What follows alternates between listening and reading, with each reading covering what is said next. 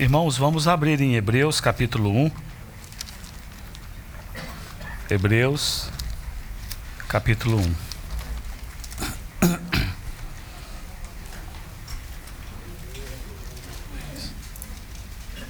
Hebreus capítulo 1, versículo 12. Diz assim: Também qual manto os enrolarás e, como vestes, serão igualmente mudados. Tu, porém, és o mesmo, e os teus anos jamais terão fim. Eu quero enfatizar essa última parte desse versículo, lembrando que o escritor aqui está falando acerca da pessoa do Senhor Jesus. Então, a parte B desse versículo diz: Tu, porém, és o mesmo e os teus anos jamais terão fim. A carta aos Hebreus, ou como alguns preferem chamar, o livro de Hebreus, ela possui cinco advertências ao longo de toda a carta. Ela foi escrita numa época em que os judeus, hebreus, eles tinham se convertido ao cristianismo e eles começaram a sua carreira cristã. Eles estavam servindo a Jesus. Eles deixaram as práticas, os rituais da antiga aliança e agora eles entraram em uma nova aliança com o Messias, o Senhor Jesus Cristo. E eles estavam indo muito bem.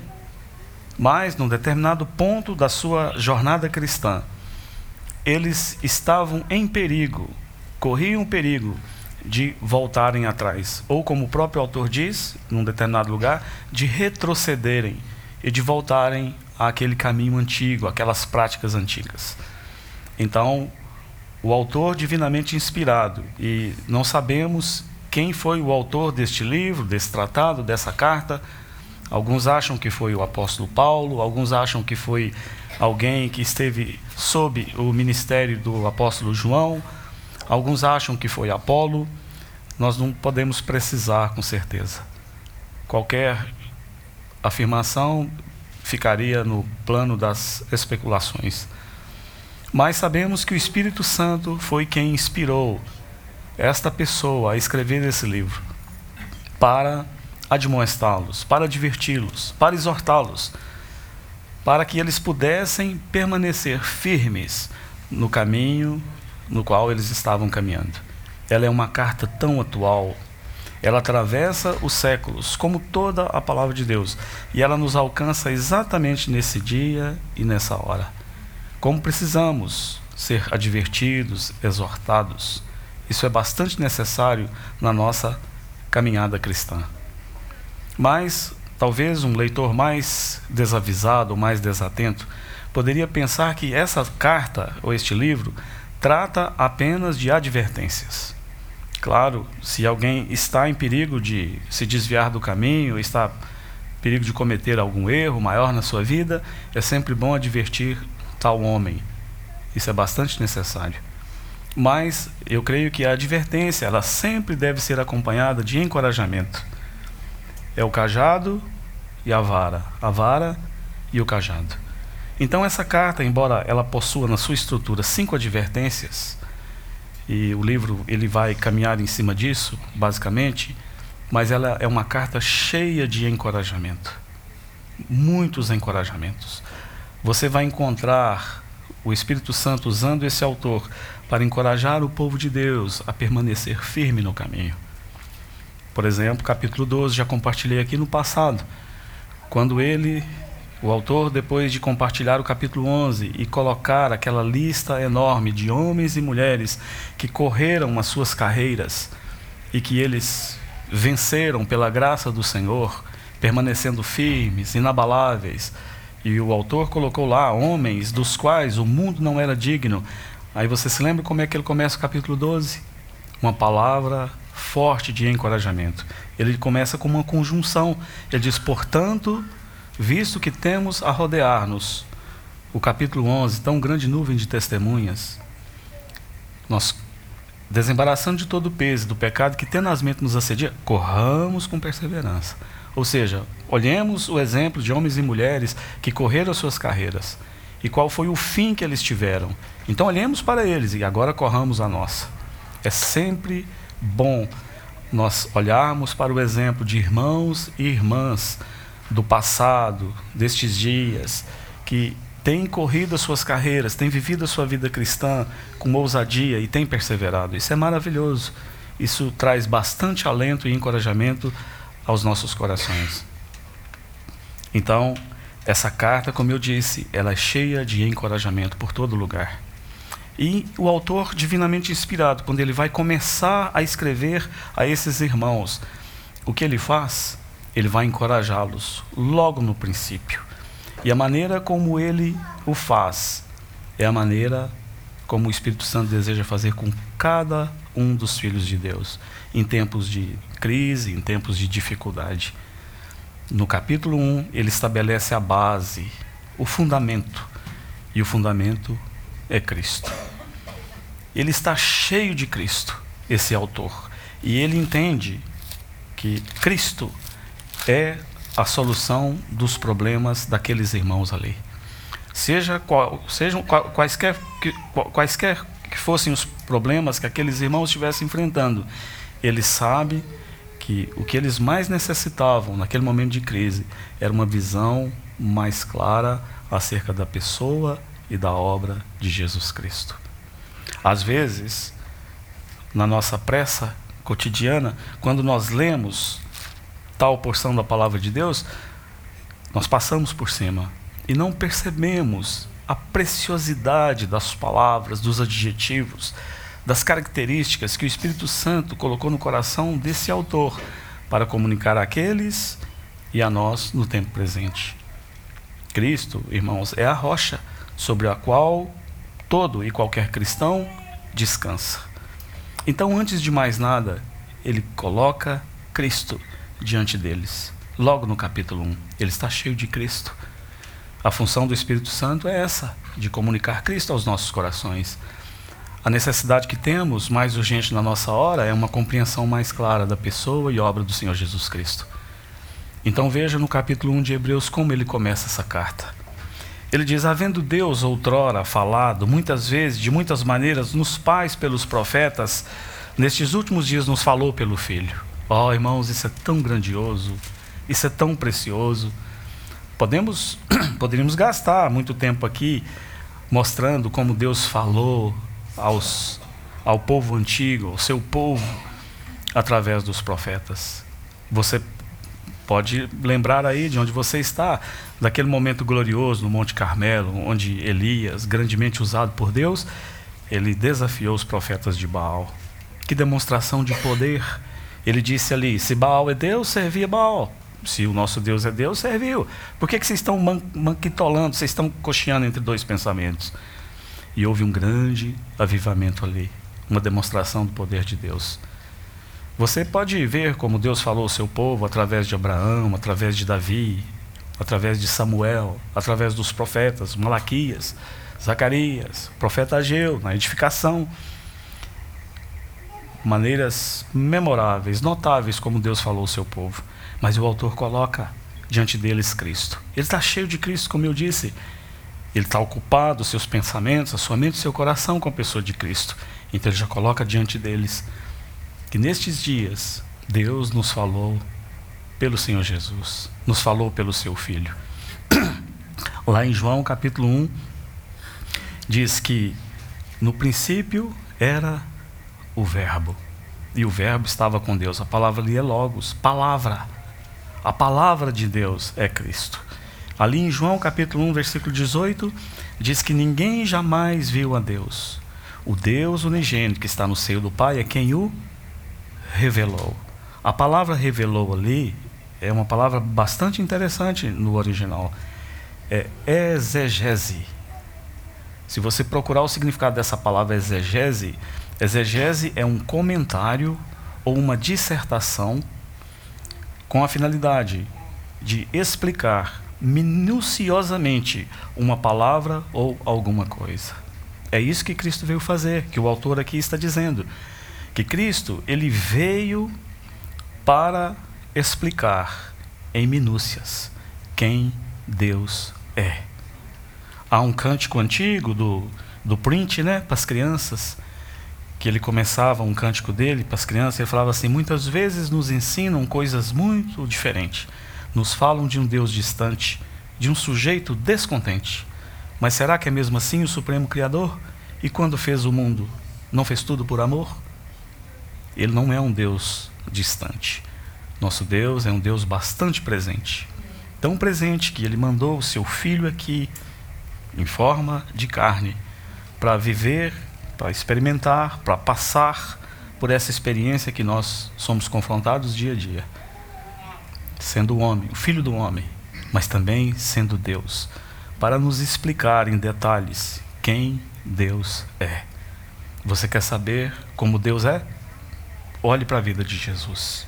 Olhe quanto amor, quanta misericórdia, quanta compaixão. Então, o autor diz: Deus nestes dias nos falou pelo seu filho. Ele mandou o seu filho aqui como um exegeta para nos explicar em minúcias quem realmente o Pai é. Mas ele não para aí. Ele vai colocando, desfilando diante desses leitores a pessoa e a obra de Cristo. E são coisas grandiosas que ele diz acerca do Senhor. E que a nossa mente humana, finita, não é capaz de compreender e talvez apreciar como nós deveríamos.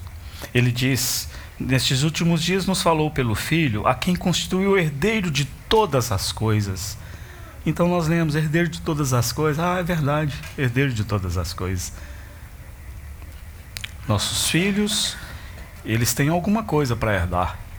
O Esdras já pediu que se puder fazer um testamento, ele queria ficar com o carro. Isso é uma coisa boa, não é? Alguns aqui têm apartamentos, têm propriedades, têm carros, têm fazendas, têm bens. E os seus filhos herdarão essas coisas. São coisas materiais e que poderão ajudá-los na vida deles no futuro. Mas você viu o que o autor colocou aqui? Que o nosso Senhor Jesus, o Senhor Jesus Cristo, ele é herdeiro de todas as coisas. A mídia agora está em polvorosa. Parece que acharam, segundo eles, vida em em Júpiter, né? Mar, Marte, Júpiter. Acho que tem outro planeta também que eles estão. O Senhor Jesus é herdeiro de todo o sistema planetário. O Senhor Jesus é herdeiro de todas as, as coisas que existem nessa Terra. Nós estamos falando de todo o sistema solar. Essas estrelas que nós observamos numa noite escura elas pertencem ao Senhor Jesus. Ele é o herdeiro delas. E essa lua maravilhosa, essa lua crescente que nós podemos olhar e contemplar, essa maravilha da obra de Deus, o Senhor Jesus também é herdeiro dessa mesma lua, desse mesmo sol. Ele é herdeiro de todas as coisas. Todas as coisas são todas as coisas, mas ele não para aí. O autor diz que o, todo o universo foi feito por intermédio dele. Irmãos, eu gostaria que vocês pudessem entender a força desse argumento naqueles dias, e eu espero que tenha a mesma força no seu coração nessa manhã. Esse Jesus que nós viemos nessa manhã adorá-lo, todo o universo foi feito por intermédio dele. Ele diz também que esse Jesus, e disse a eles e a nós que ele é o resplendor da glória e a expressão exata do ser de Deus. E ele diz também que ele, depois de ter feito a purificação dos pecados, ele é o grande purificador de pecados. Diz que ele assentou-se à destra da majestade nas alturas. E depois diz que ele se tornou tão superior aos anjos quanto herdou mais excelente nome do que eles. Aqui está a base, o fundamento necessário para que os cristãos hebreus que tinham começado a progredir, eles não retrocedessem. Aqui está tudo que nós precisamos para corrermos e completarmos a nossa carreira cristã. Quão grande o nosso Cristo é o quão grande o Senhor Jesus é. Ó, oh, quando ele esteve aqui na terra, você pode vê-lo com todo o seu poder, com toda a sua sabedoria. Um homem de 30 anos, plenamente maduro diante dos homens e diante de Deus.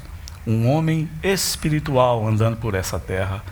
E quando ele morreu, quando ele passou por aquela cruz, quando ele venceu a morte, quando ele ascendeu, quando ele ressuscitou, então agora são essas coisas que o Espírito Santo colocou ali para aquele autor, aquele homem, aquela pessoa que escrevesse esse livro, anotasse para os cristãos hebreus e para nós.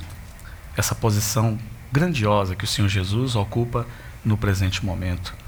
As coisas, por causa do seu sacrifício, que se tornaram exclusivamente do Senhor. Maravilhoso isso. Então, este autor, como um um sábio e grande confeiteiro, ele vai construindo esse bolo, colocando cada camada, cada camada, cada camada.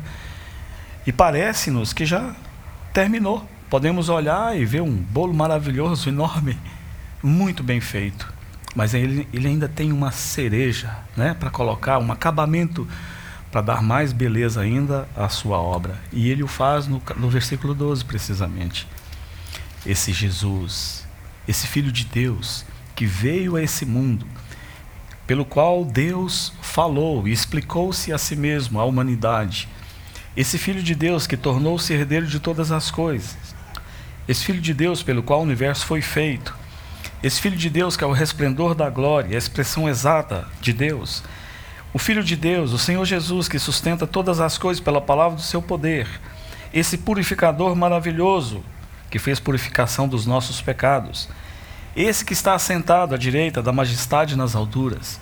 Esse que tem se tornado tão superior aos anjos e herdou mais excelente nome do que eles. Aí no versículo 12, ele coloca algo maravilhoso e eu quero deixar no seu coração nessa manhã, enquanto adoramos nosso Senhor. Esse Senhor Jesus é o mesmo. E os anos do Senhor Jesus jamais terão fim. Eu não sei para vocês, irmãos, mas para mim é difícil compreender essas coisas. Nós que experimentamos diariamente as limitações do tempo, as marcas do tempo que vão sendo feitas no nosso corpo. Nós vamos mudando. Nossa voz vai mudando. O cabelo vai mudando. Nosso corpo vai mudando completamente. Nós mudamos exteriormente todos os dias e vamos passo a passo vendo o nosso corpo envelhecer. Nós mudamos também de humor, não é verdade? À medida que o tempo passa, há variações de humor, de temperamento, de gosto. Às vezes, muitas vezes, como seres humanos, nós experimentamos variação nos nossos sentimentos. Muitos que professaram votos de amor no casamento lá atrás, que tiveram problemas no futuro, a principal causa dos divórcios você sabe qual é? Falta de amor. Acabou o amor de um lado ou de outro. É isso que explica-se tantos tantas separações, tantos divórcios. Então experimentamos essas mudanças constantes. Mas você viu que o autor escreveu acerca do seu Senhor? Diz que ele, porém, ele é o mesmo e os seus anos jamais terão fim. Essa esse é um grande fundamento. Essa é uma grande verdade. Esse é um grande socorro. Esse é um grande encorajamento para o Filho de Deus. Ele coloca isso logo no início do capítulo 1. E depois ele vai lembrá-los lá no capítulo 13, versículo 8. Ele diz assim: Jesus Cristo é o mesmo. Você lembra disso? Ontem, hoje e eternamente. Irmãos, esse Senhor maravilhoso que tem todos esses predicados, esse Senhor maravilhoso que está acima de todas as coisas, esse Senhor maravilhoso que está sentado à destra do Pai, isso não é maravilhoso? Esse Senhor maravilhoso, ele não enfrenta nenhuma sombra de mudança. Bruno, ele é o mesmo.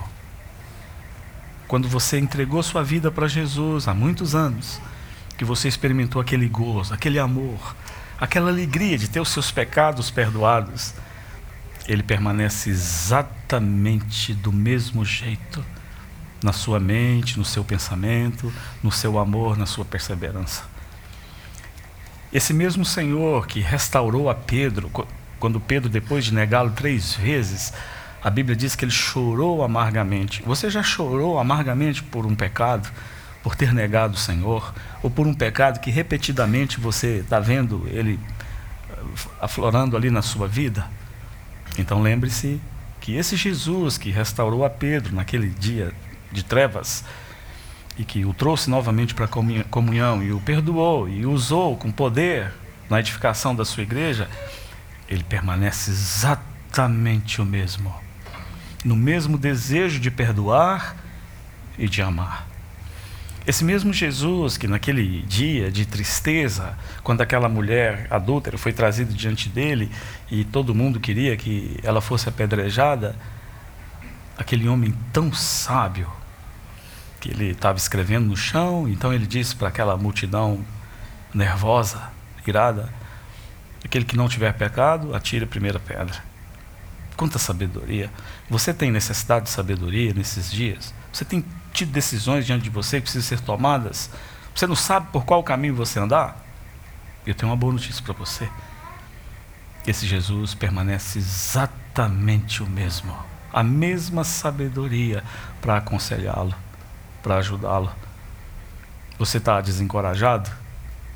Você já está mais um pouco adiantado na, na sua jornada aqui? Você não, você está com medo do futuro?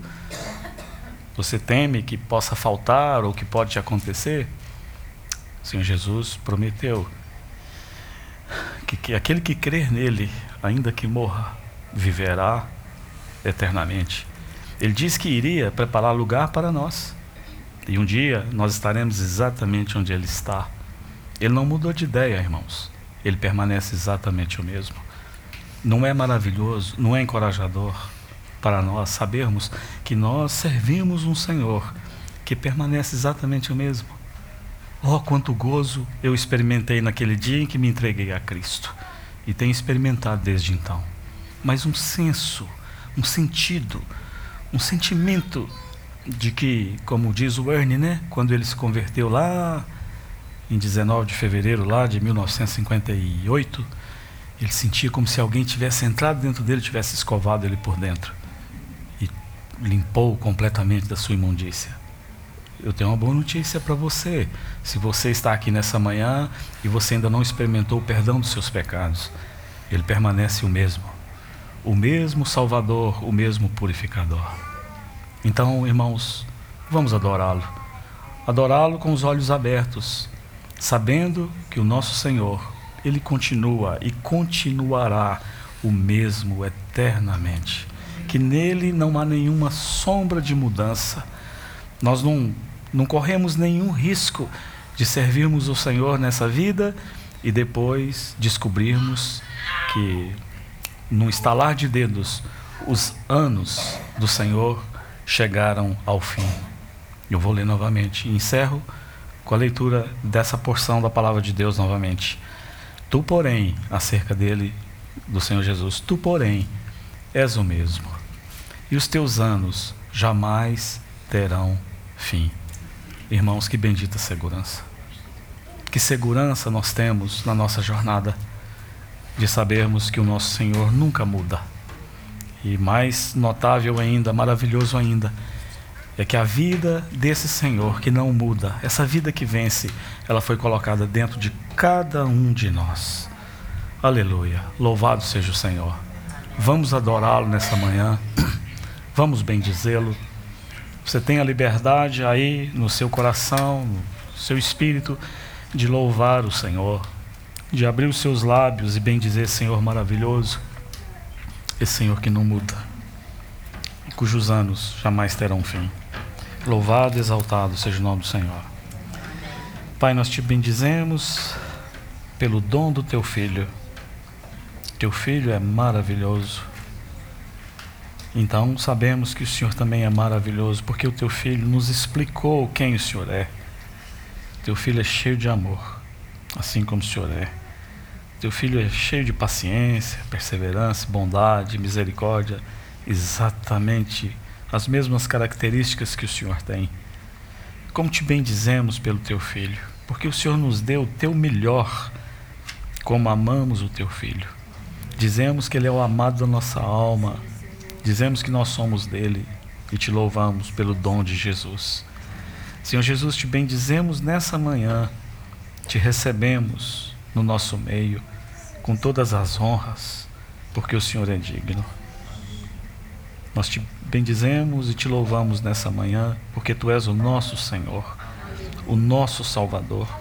O Senhor é aquele que purificou-nos do nosso pecado. O Senhor é aquele que abriu os nossos olhos quando estávamos cegos.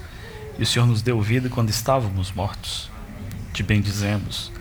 Senhor, é tão glorioso sabermos que o Senhor nunca muda, que o Senhor é o mesmo, que o Senhor é imutável que o Senhor não está afeito às mudanças de humor ou temperamento, ou às mudanças do tempo em si, mas que o Senhor nunca, nunca muda. Que segurança bendita isso é para nós. Ajuda-nos, Senhor, a te seguirmos sempre. Onde o Senhor for, que possamos segui-lo de perto. Como te amamos. Te bendizemos, Espírito Santo, por ter aberto os nossos olhos para vermos esse Filho bendito te bendizemos, te louvamos. Oramos no nome do Senhor Jesus. Amém.